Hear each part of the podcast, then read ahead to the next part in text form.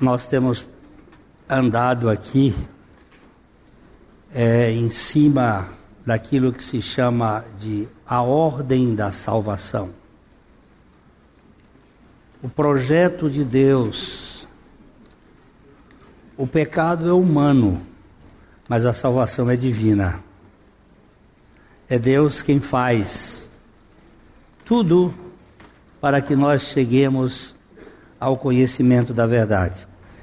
Eu vou ficar, um, um, de certo modo, é, apoiado aqui nessa. Vou andar pouco por causa do joelho. É, nós já vimos que Deus, Ele, desde a eternidade, a gente usa eternidade passada, mas isso é, um, é uma forma imprópria de se falar. Porque a eternidade, ela é eternidade. Agora, a gente fala eternidade passada, ah, no sentido de que o tempo está inserido dentro da eternidade. É quando houve aquilo que no no livro de Gênesis, no princípio criou Deus. Esse princípio aí, o, o Berishit, que é a, a origem, é, ela é uma espécie de start, é o alfa. Né? E tem um ômega eu também não sei muito que, como é que se define, mas o tempo está dentro da eternidade. Então, Deus nunca pode ser apanhado por algum por algum ato humano. É,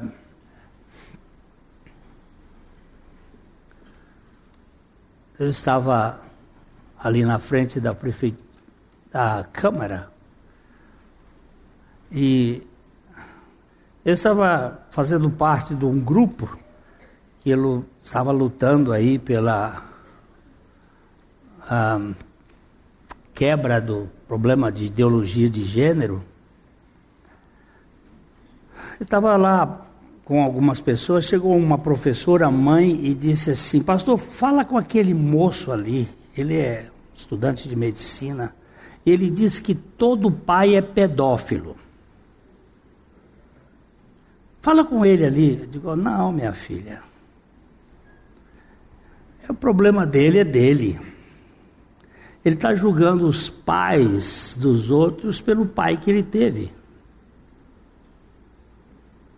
Mas isto é uma questão, eu não posso ir falar com ele.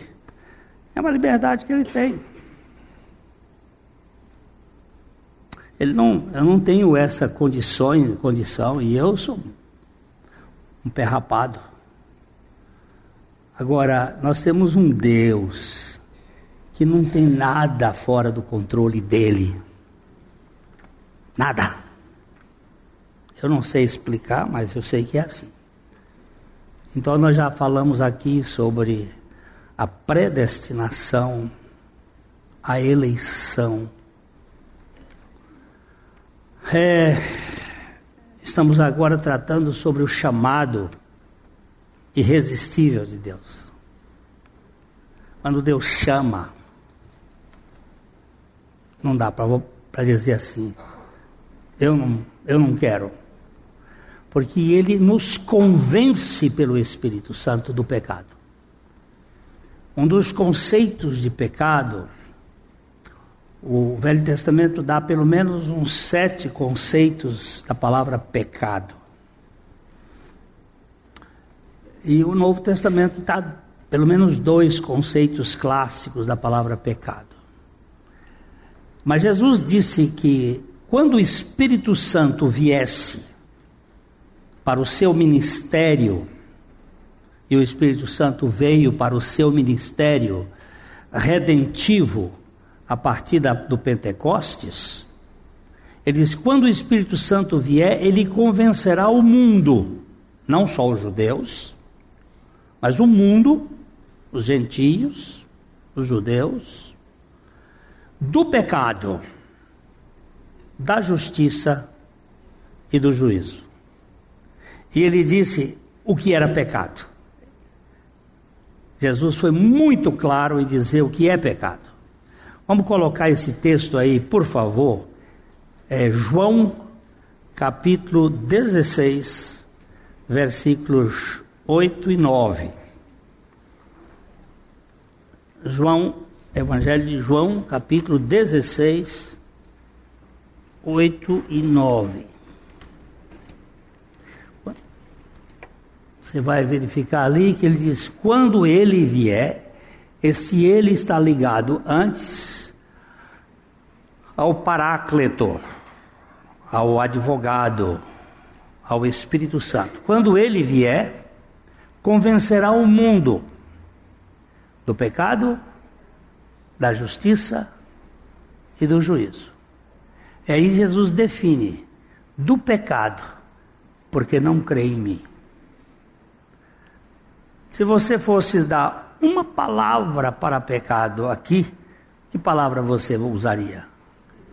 Incredulidade. Mas não é incredulidade qualquer. É incredulidade em relação a Jesus. É incredulidade com relação a Jesus. Porque tem muita gente que crê em Deus. Crês tu que há um só Deus? Bom, muito bem, ótimo. Os demônios também creem. Ainda tem mais e estremecem. Mas demônio não crê em Jesus. Só crê em Jesus quem o Espírito Santo convencer. Quando ele vier, convencerá. Aquele que ele convence, ele vai chamar. Então nós vamos aqui olhar o seguinte, vamos ler juntos. Uh, Romanos 8, 30, o chamado irresistível. E aos que predestinou, a esses também chamou. E aos que chamou, a esses também justificou. E aos que justificou, a esses também glorificou. Prestem atenção, meus irmãos amados, é Bíblia. Eu não discuto com Bíblia. Eu não entendo Bíblia. Meu entendimento é como aquele menino que era neto de um velho marinheiro e o marinheiro estava aposentado depois de 40 anos de vida no mar. O netinho dele disse: Vovô, eu queria conhecer o mar. E ele disse: Vamos, meu filho, eu vou lhe levar ao mar. E um dia o vovô pegou o seu carro e dirigiu até a região costeira, até o mar, parou lá. Aí foram fazer um, uma praia, um piquenique na praia, e ele pegou o netinho e levou o netinho no colo, e ele mergulhou e banhou-se e tal. Aí depois ele disse: Vovô, Vamos embora porque eu já conheço o mar. Aí o vovô olhou para ele e disse: É verdade, meu filho. Você conhece o mar. Eu andei 40 anos no mar e eu não conheço o mar. E você, no único banho, já está dizendo: Vamos embora porque eu já conheço o mar. É assim que nós conhecemos a Bíblia. A Bíblia, ela é inesgotável. Mas ele aqui nesse texto ele vai dizer assim: aos que predestinou, a esses também chamou. Primeiro, predestinação, segundo, chamamento. Aos que chamou, a esses justificou. Aos que justificou, a esses glorificou. Predestinou, chamou, justificou, glorificou. Nesse, quarto, nesse quadrado aqui, faltou um negócio. Ele não diz a estes também santificou. Por quê? não diz a esses santificou. Porque a santificação ela é sinérgica e não monérgica. O que significa isto? Significa que alguns atos de Deus são atos que ele faz só, mono ergos, um trabalho único, o trabalho único de Deus. Sinergia, é quando há dois trabalham juntos. Deus age e eu reajo. Na santificação há uma coparticipação, que é a resposta da fé obediente à palavra de Deus. A fé obediente. Então, todos os que foram predestinados são, no devido tempo, chamados ou convocados efetivamente através do Evangelho da Graça para a salvação em comunhão com Cristo. Aqui o texto em 1 Coríntios, capítulo 1, verso 9, ele diz o seguinte: Fiel é Deus, pelo qual fostes chamados à comunhão do seu Filho, Jesus Cristo, nosso Senhor. Notemos que todos os chamados também são justificados. Esse chamado eficaz não pode se referir ao apelo exterior do Evangelho, em que muitos até podem rejeitar e podem aceitar, no sentido receber. Mateus 22, 14, ele diz o seguinte: Porque muitos são chamados, mas poucos escolhidos. Esse chamado aqui não se trata de uma vocação eficaz e irresistível, mas de um chamado. Vocês conhecem é, essa forma de apelo? Né? O pregador, quando prega, normalmente, ele faz um apelo. Tem muitos pregadores que fazem apelo. Você não vai encontrar um apelo na Bíblia, sequer. Mas, tudo bem, esse método só foi utilizado a partir do século XVIII para cá. Mas ele não, não existia na igreja primitiva. Porque o apelo não é do pregador para o pecador, é do pecador para o salvador. Ou até do pecador para o pregador.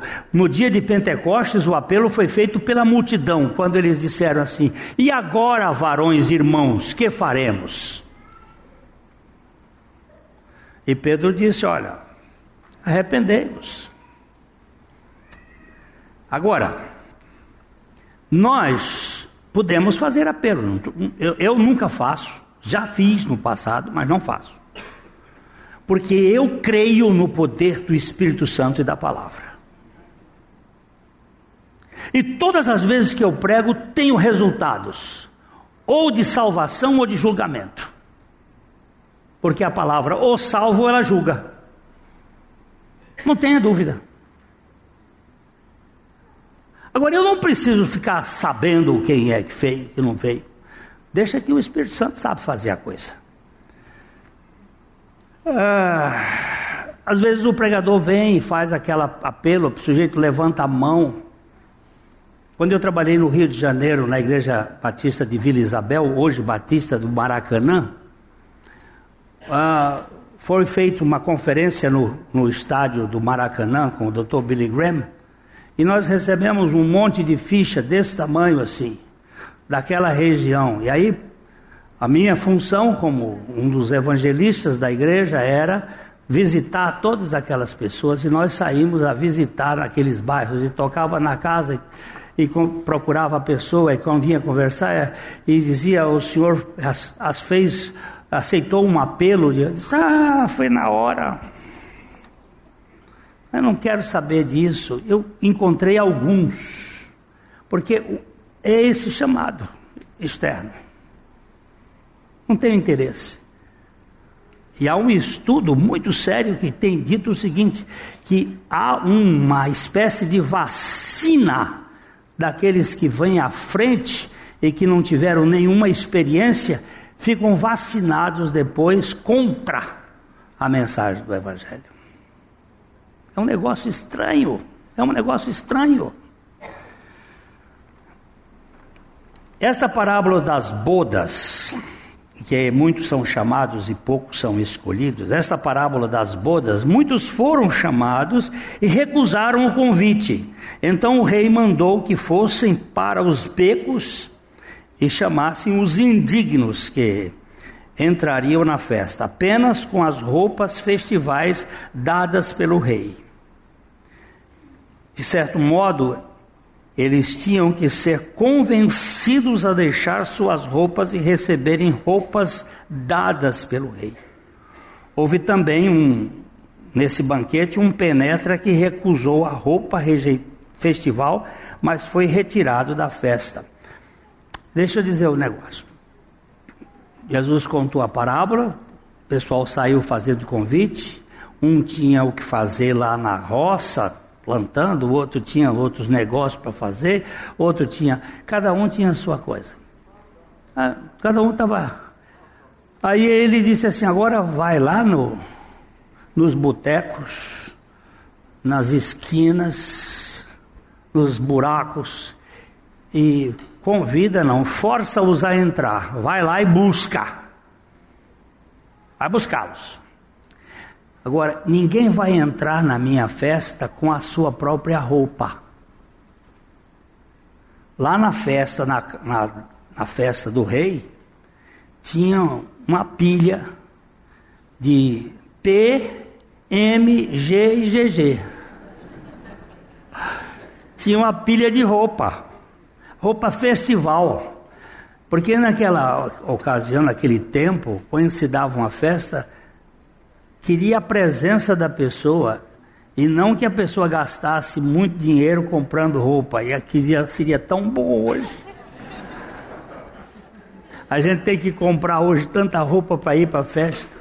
E aí tem aquela, até aquela história daquele escritor francês que a gente gasta o dinheiro que não tem para comprar aquilo que não precisa, a fim de agradar a gente que a gente nem gosta. Sabe, é uma história assim, você vai junta aquela roupa toda é, para ir para uma festa. Tá. Então o rei tinha lá as roupas. Ele disse: não, o sujeito para entrar na festa tinha que despir dele e vestir a roupa festival.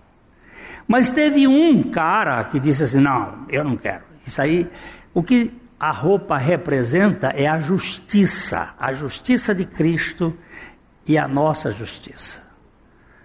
A justiça de Cristo, eu tenho que sacar a minha e ser vestido com a vestimenta dele, com a justiça de Cristo. Ou aquele disse: Não, eu não quero, eu quero entrar com a minha. Aí o rei entra na festa, vê o cara vestido com a sua própria roupa e diz: Tira esse cara, põe lá no, no frio, no escuro, lá vai ter ranger de dentes e. Porque no reino de Deus, ninguém vai entrar com a sua própria justiça. Nós temos que entrar com a justiça de Cristo. Isso está no primeiro, no primeiro uh, episódio pós-pecado. Logo quando o homem pecou, ele fez a tanguinha dele. Mas quando Deus vai se encontrar com o casal, Deus providencia a roupa para o casal através de um sacrifício que ele fez de animais, que para mim é só uma questão pessoal, não, não está na Bíblia, foi cordeiro. Ele sacrificou um cordeiro e fez a roupa de peles de cordeiro. A, isso, a interpretação é minha. Diz peles de animais. E cobriu a nudez do casal. Ali estava tipificando a justiça de Cristo, a, a pessoa de Cristo, a obra de Cristo, que lá na cruz nos aceitou, que lá na cruz morreu a nossa morte, que depois na ressurreição ele vem viver em nós e é a nossa vida. É isso que eu entendo como a roupa nova. A dificuldade com esse chamado ao apelo externo, universal e em si mesmo ineficaz, é que as pessoas foram deixadas por si mesmas, se as pessoas forem deixadas por si mesmas, ninguém nunca realmente responderá a ele. Elas ouvem o evangelho e podem entender até certo ponto, mas o santo Deus que emite o convite é indesejável para elas e assim se afastam dele. Porque a Bíblia diz que todos nós somos inimigos de Deus por natureza. A gente até gosta e quer os benefícios de Deus. Muita gente quer ser curado. E Jesus curou muita gente que não foi salvo. Cura é, e dá. Ele, ele é bom para maus e bons, ele faz vir o sol sobre justos e injustos. Ele faz, abençoa. Ah, a pessoa foi curada, mas olha, é, foi abençoada economicamente. Ah, não tenho dúvida que vai. Mas não é isso que vai. O negócio é a troca do coração. É não mais eu, mas Cristo vive em mim. Jesus contou também uma parábola sobre um homem que preparou um, uma, um grande banquete e convidou muitas pessoas. Isso está em Lucas 15, perdão, 14, de 15 a 24. Quando a festa estava pronta, ele enviou seus criados para com um convite: Venham, pois tudo está pronto. Mas todos os convidados começaram a dar desculpa. Eles não responderam o convite. É, às vezes até a gente pode ter conferências com muita gente respondendo, mas quando você frige os ovos, só sobra ali um, aqueles que tiveram chamado eficaz. Para John, John Piper, um pastor batista que, dos Estados Unidos, ele mostra que a doutrina da graça irresistível não significa que toda influência do Espírito Santo não pode ser resistida. Significa que o Espírito Santo pode sobrepujar toda resistência e tornar sua influência irresistível. Há muitos que pretendem ter o controle desse convite, embora eles sejam somente simples convidados. É, eu já vi isto, eu já contei aqui de pessoas que ah, eu não quero, não tenho interesse, isso não serve para mim. E lá mais adiante, na curva do rio, lá na, na hora da, da angústia, o cara clama e é salvo. Já vi aqueles que recebem com alegria, mas como diz a Bíblia, não tem. Daqui a pouco foi embora. Cadê Fulano? Sumiu. Foi embora. Onde é que ele está? Voltou para o mundo. Nunca saiu do mundo. Nunca saiu do mundo. Sempre esteve lá. Foi nós estamos conversando agora sobre questão de rebatismo. Gente que. Eu pedi batismo depois de pastor, muitos anos. Porque eu fui banhado. É, é cobra que entra em seca e sai molhada. É, não era testemunho de fé, e batismo tem que ser testemunho de fé. Da minha morte no Calvário com Cristo. Não simplesmente porque eu aceitei Jesus. Me arranja um texto bíblico que fala em aceitar Jesus. Tem umas versõezinhas é, mequetrefes por aí que estão botando esse negócio. Mas eu queria que você pegasse o verbo no grego e fosse mexer com ele para ver se dá a ideia de, de aceitar. Porque aceitar, eu tenho falado isso. O, Eu não posso falar isso hoje porque é dia de. Mas é, tem cuidado, né?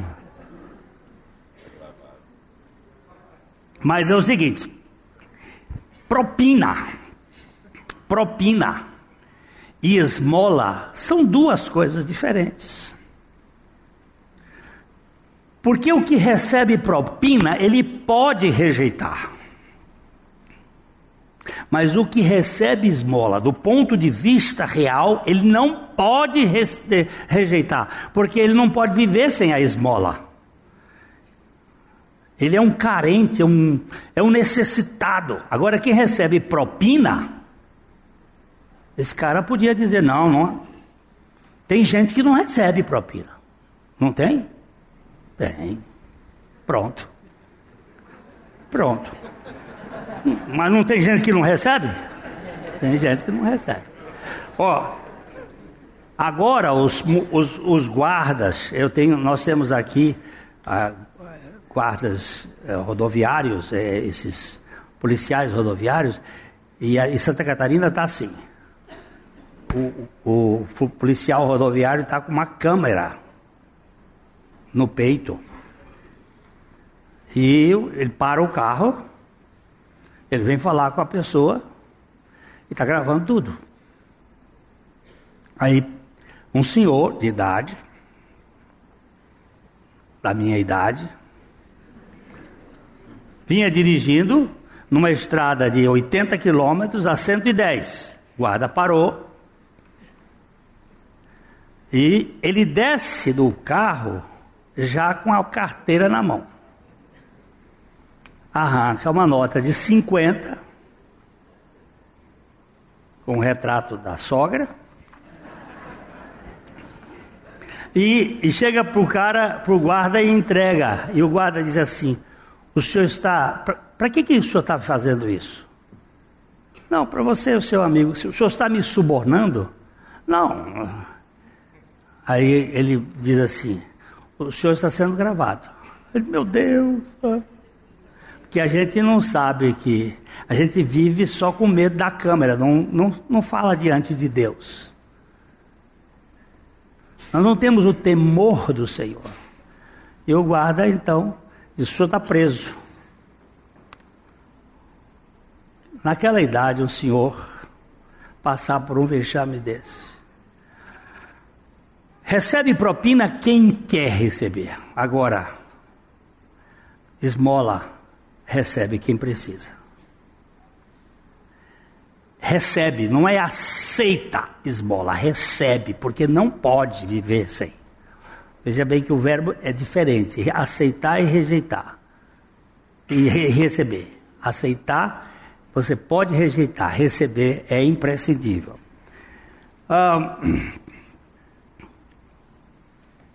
Para Piper, a doutrina da graça irresistível significa que Deus é soberano e pode sobrepujar toda resistência quando Ele quiser. Nós vamos ler Daniel capítulo 4, versículo 35, quando a palavra de Deus nos diz: segundo a sua vontade, Ele opera com o exército dos céus e os moradores da terra, não há quem lhe possa deter a mão. E ainda o Salmo 115, 3. No céu está nosso Deus e tudo faz como lhe agrada. Quando Deus empreende cumprir seu propósito soberano, ninguém pode resisti-lo com sucesso. Ok? Tá certo ou não? Saulo de Tarso, o rebelde, o perseguidor da igreja, o cara, né? O que, que Jesus fez com ele? Convenceu. Convenceu. Nocauteou e ele levanta e diz assim: Quem és tu, Senhor? E o Senhor então o convence, e este Saulo se torna o Paulo, o homem obediente. Então, isto é o Deus do céu, quando põe o seu uh, propósito na vida, quando ele põe o holofote ali, você vai para o chão, você vai render, você vai crer. O chamado interior de Deus pelo Espírito Santo é aquele que realiza o que ele pretende que seja feito de modo eficaz. Todos os que são predestinados são chamados desta maneira irresistível. A doutrina da predestinação inclui a determinação de Deus de que uma pessoa receberá um chamado interior, chamado eficaz e irresistível.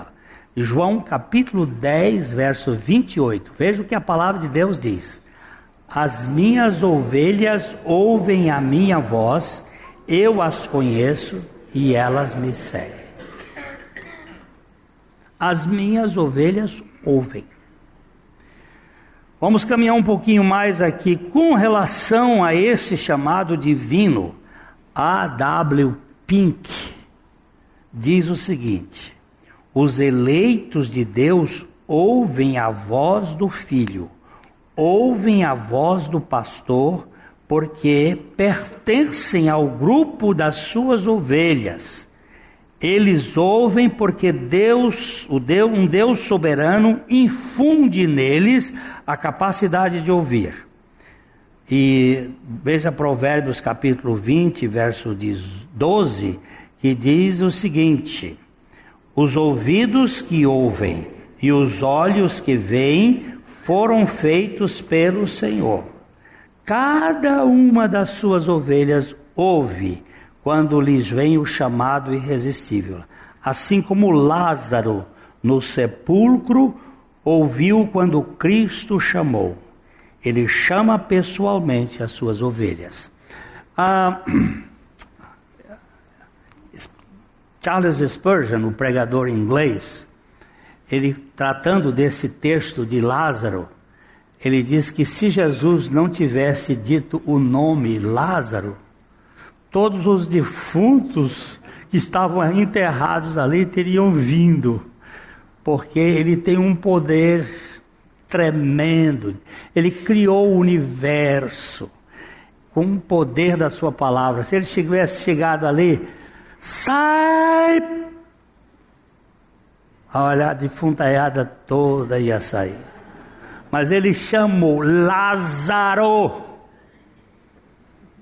Sai é uma ordem divina. A predestinação não se baseia no conhecimento que Deus sabe de antemão de que de como certas pessoas responderão ao evangelho. Todos os predestinados são chamados e os chamados são justificados. E finalmente, os que perseveram na graça serão glorificados. Há uma ordem irresistível e irreversível e irresistível nesse chamado que não pode ser desconsiderada. O tempo passado de glorificado indica que, do ponto de vista de Deus, o seu trabalho é tão bom quanto bem feito.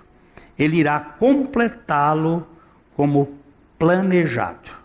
Não existe uma possibilidade de Deus iniciar a obra da salvação e não consumá-la. Como é que você vê isso aí, Maurício?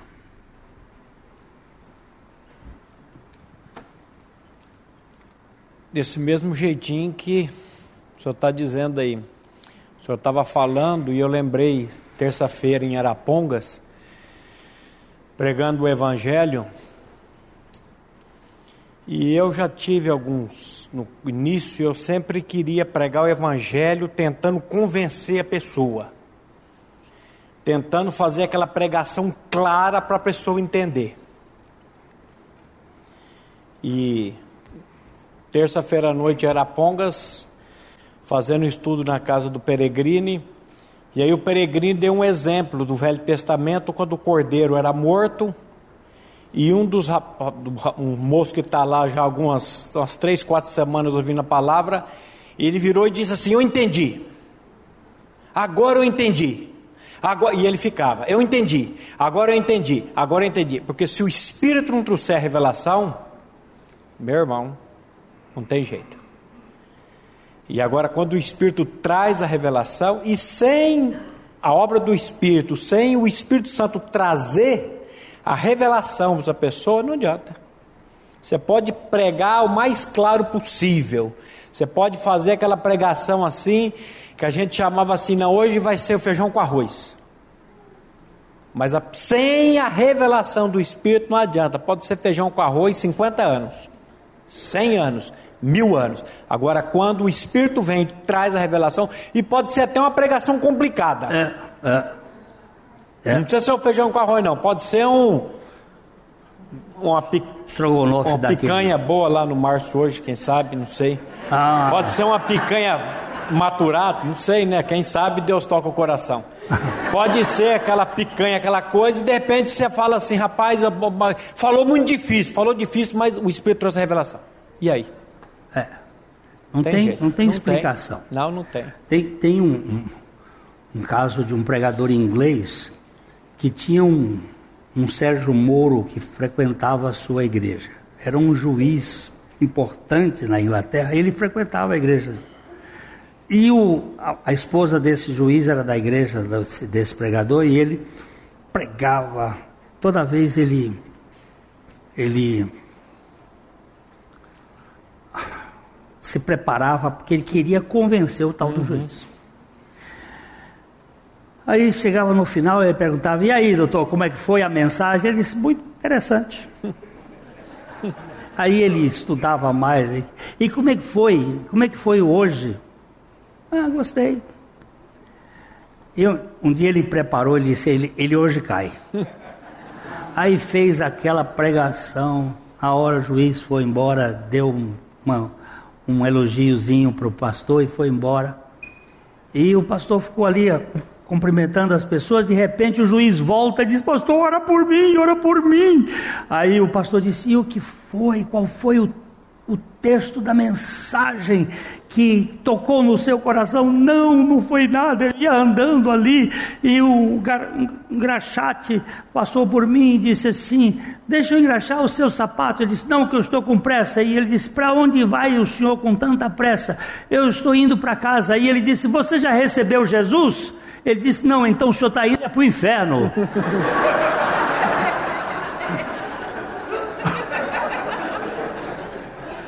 Você está vendo com o meu argumento? É. O argumento não estava na mensagem, foi o menino lá, o engraxate, que deu.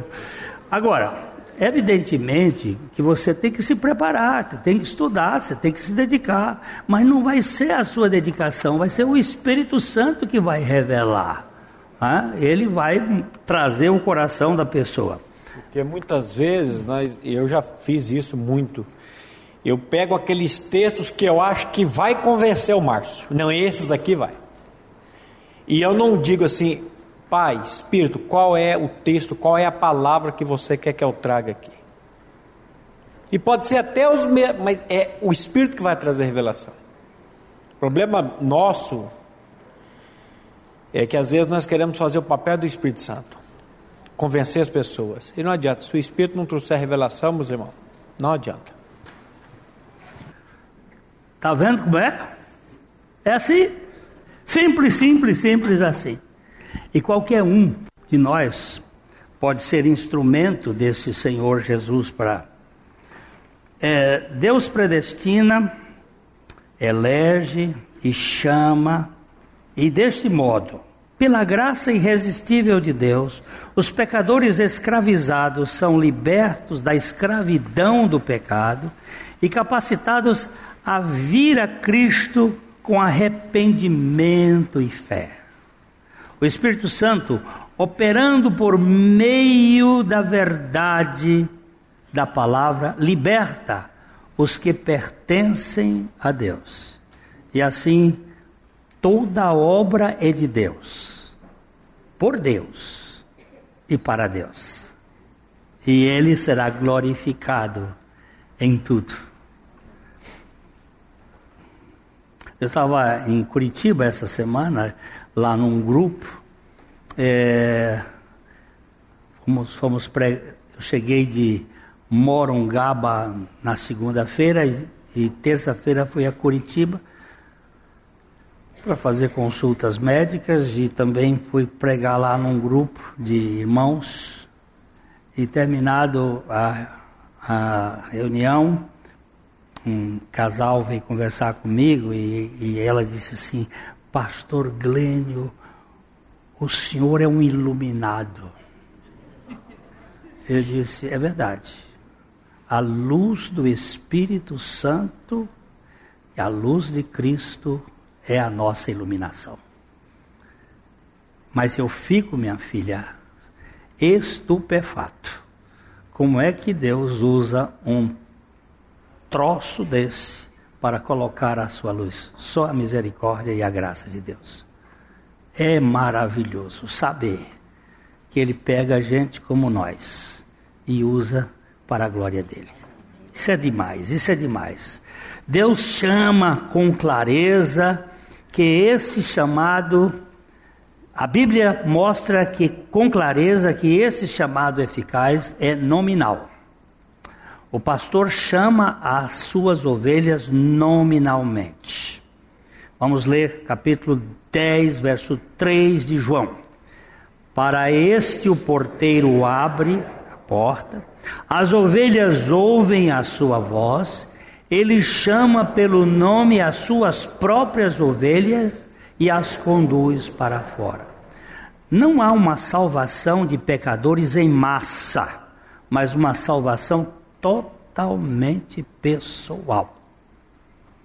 Totalmente pessoal. Alguém disse que Deus não tem filhos gêmeos. É simplesmente filhos únicos nasce um de cada vez.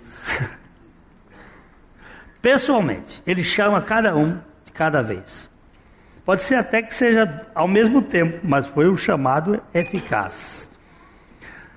É, isto fica muito destacado no caso de Zaqueu, o publicano, detestado pelo povo judeu, quando Jesus chama pelo seu nome, Lucas 19, 5. Quando Jesus chegou àquele lugar, olhando para cima, disse: Zaqueu, desce depressa, pois me convém ficar hoje em tua casa. Jesus afirma ou que conhece os seus escolhidos numa relação pessoal e salvífica. Zaqueu, desce depressa pressa. Como é que ele sabia o nome dele? aqui, aqui foi o Espírito que revelou para ele. Aqui foi algo de Deus. Zaqueu, desce depressa. Me convém estar com você em tua casa.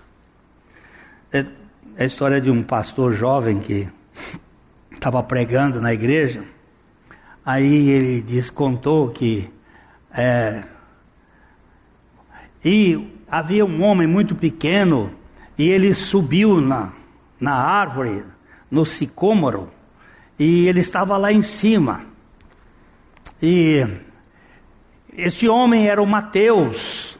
Aí o pastor estava atrás e disse: Zaqueu, não Mateus.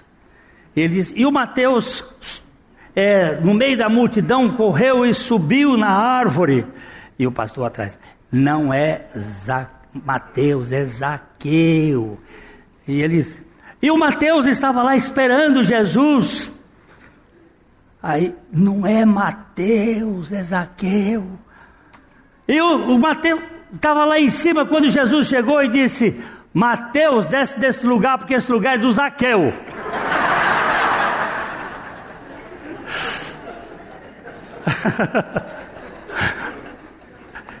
é, é brincadeira, mas esse lugar é do Zaqueu. Eu chamei foi Zaqueu, não Mateus. E quando Jesus chama, está chamado.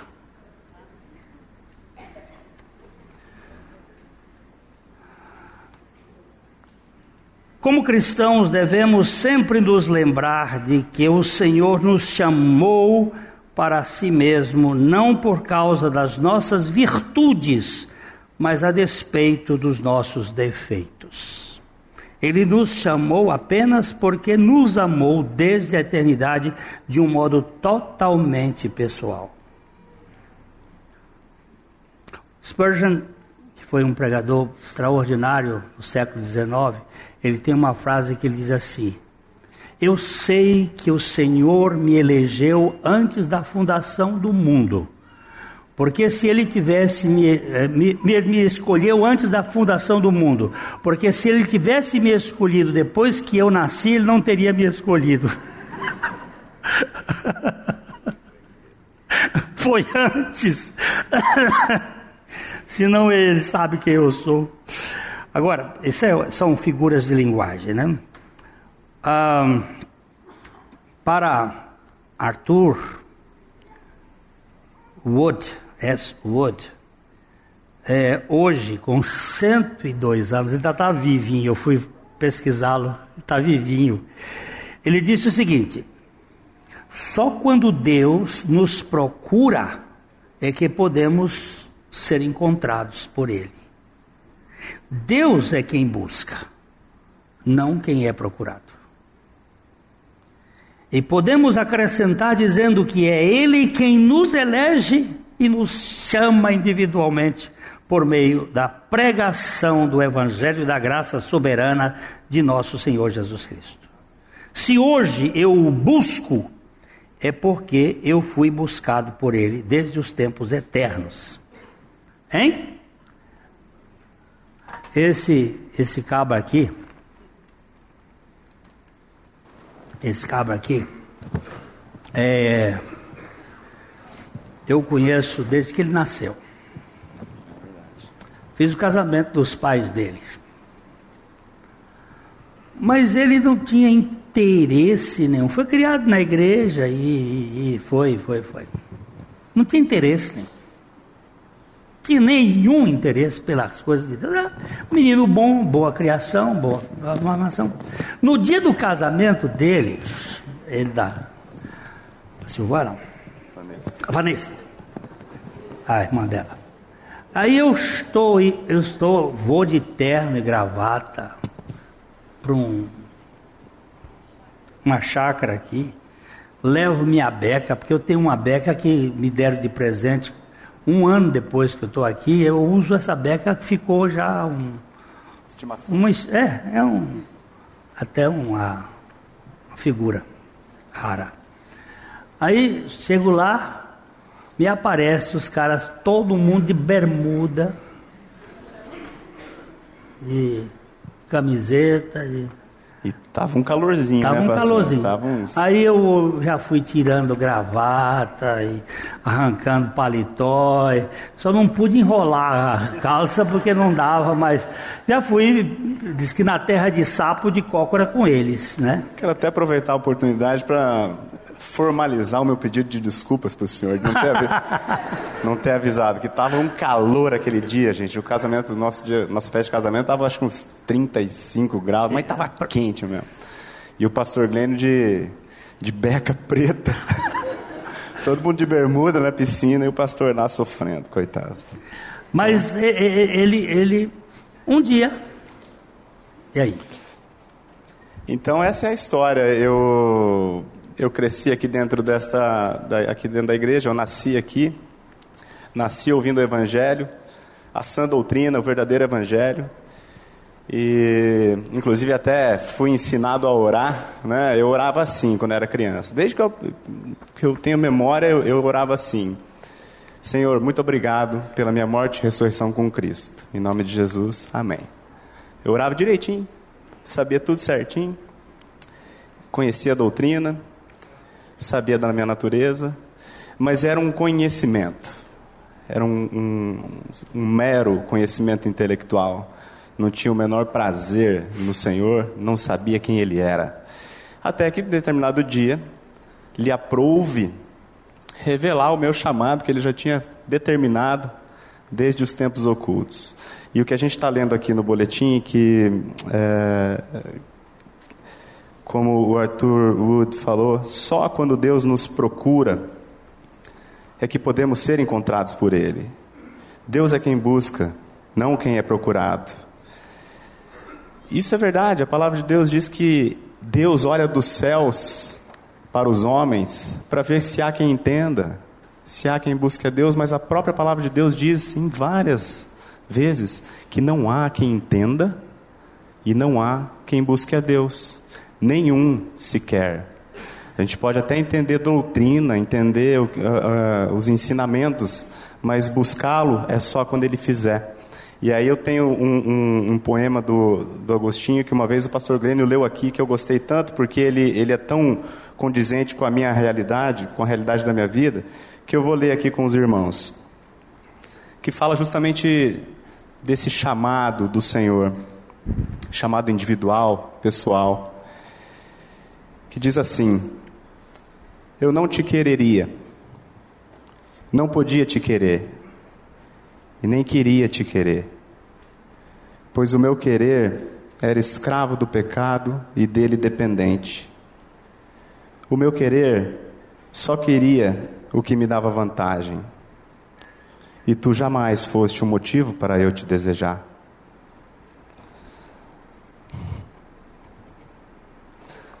Foste tu que me quiseste, porque eu nunca te quereria se tu mesmo não convencesses o meu querer para te querer. Foste tu que me quiseste, eu agora te quero. Amém. Louvado seja o Senhor que nos quis, nos escolheu nele e já nos glorificou.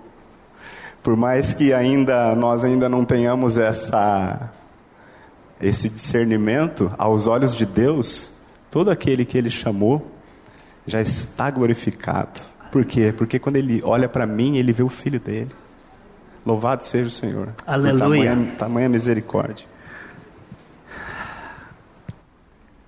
O escritor das, das crônicas de Nárnia, C.S. Lewis, muito conhecido, muitos livros lindos, ele disse: agnósticos, amáveis, falando alegremente de como o homem procura a Deus, para mim, eles podem também falar sobre como o rato procura o gato. Deus encostou-me na parede. Foi Deus que me convenceu. Foi Deus que me chamou. Sim, não apenas me encostou na parede, me convencendo, como me chamou de modo pessoal e irresistível.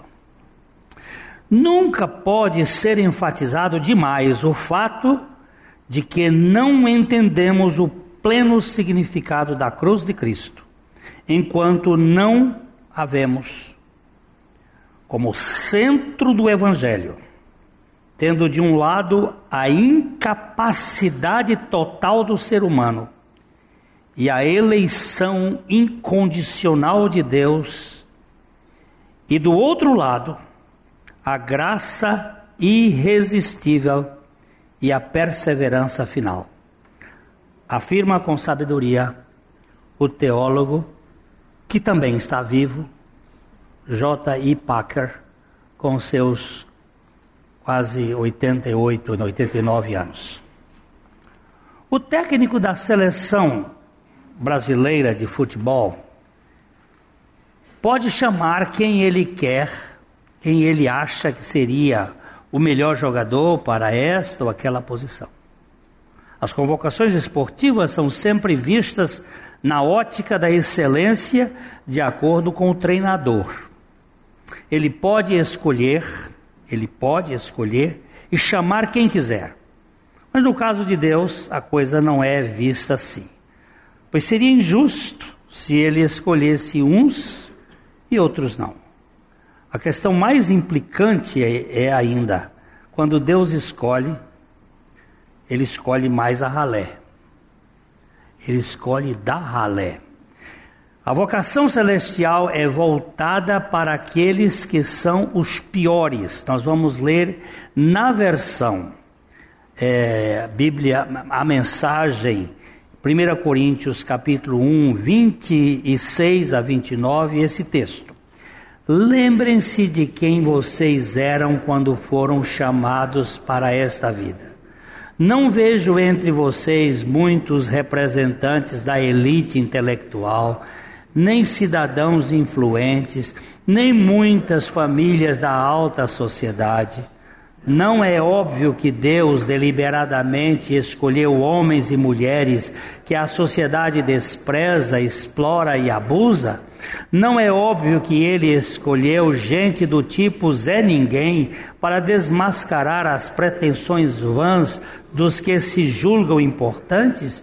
Fique bem claro que nenhum de vocês pode contar vantagem diante de Deus. Ninguém pode contar vantagem. Ah, ele me escolheu. Olha, ele viu que eu era. É muito estranho essa escolha divina. Muito estranho. Tendo falado do próprio Evangelho aos Coríntios, o apóstolo agora se volta para as pessoas a quem Deus chama pelo Evangelho, esses dois textos, esses versículos aqui que nós lemos. Ele lembra aos Coríntios que não são muitos sábios segundo a carne, nem muitos poderosos, nem muitos nobres que foram chamados. Paulo mostra que Deus normalmente escolhe e chama a escória. Você é um chamado? Você é escória. Ok? Se você não é escória, você não é chamado. Eu ouvi um som? Não. Há o chamado universal, sem distinção, e todos os que têm sido, têm sede, são convidados a beber.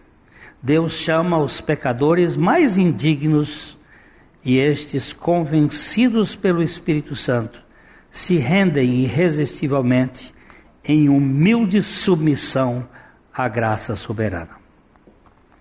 Termino com as palavras do Dr. John Piper, falando do chamado irresistível. Mais especificamente, graça irresistível se refere à obra soberana de Deus de sobrepujar toda rebelião do nosso coração e trazer-nos a fé em Cristo Jesus, para que possamos ser salvos. Se nossa doutrina de depravação total é verdadeira, não poderia existir salvação sem a realidade da graça irresistível.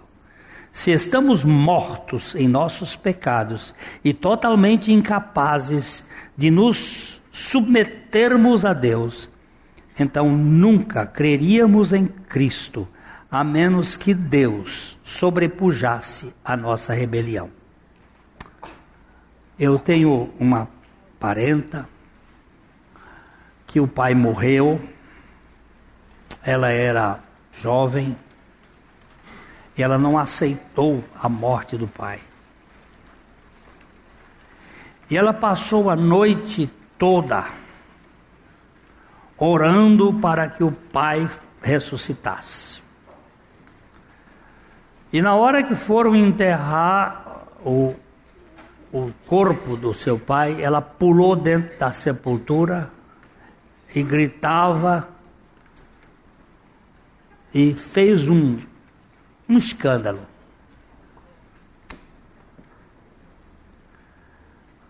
Ela se debateu, fez tudo. Me enterra então junto. Aquele, aquele aspecto mais histérico, até de culpa, isso tem muito a ver com culpa. E o que eu quero dizer é o seguinte: ele está morto.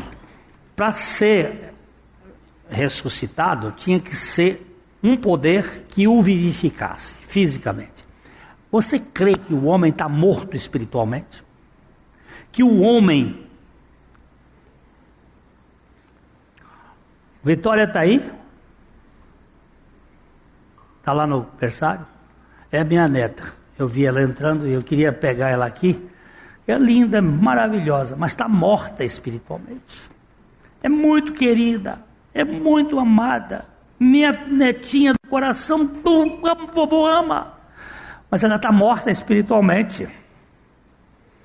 Ela vai ter inteligência, vai ter, mas ela está morta espiritualmente. E se o Espírito Santo não trouxer vida espiritual para ela, pode ser a melhor pessoa do mundo, se ela morrer sem a salvação, e agora aí, aí é depois da, da consciência, da, da, se ela ficar moça e morrer sem salvação, ela está perdida eternamente, porque a salvação é um dom da graça de Deus vivificando o morto e levando esse morto pela fé que lhe é dada mediante a palavra e o Espírito Santo a crer e se arrepender. E aí nós vamos passar para os outros estudos no próximo encontro. O arrependimento e a fé, a regeneração, o arrependimento e a fé como atos da graça de Deus. Não tem jeito, não tem jeito, não tem jeito de entrar no reino do céu, está morto. Agora, se é morte espiritual, é um fato, só uma vivificação espiritual pode acontecer para que essa pessoa seja. Graças ao Senhor por seu chamado irresistível, porque quando Ele chama, Ele faz. Está chamado e Ele vivifica, e está vivificado, e está visto, e Ele não pode voltar atrás. Olha, nós vamos chegar até o fim desses estudos, se Deus quiser. Mas se, não, se eu for antes, vocês fiquem sabendo. Não existe possibilidade de perder salvação. A salvação é eterna. A vida é eterna. E o Deus que nos chamou diz que os dons dele são irre, irrevogáveis. Então, louvado seja o Senhor Jesus Cristo.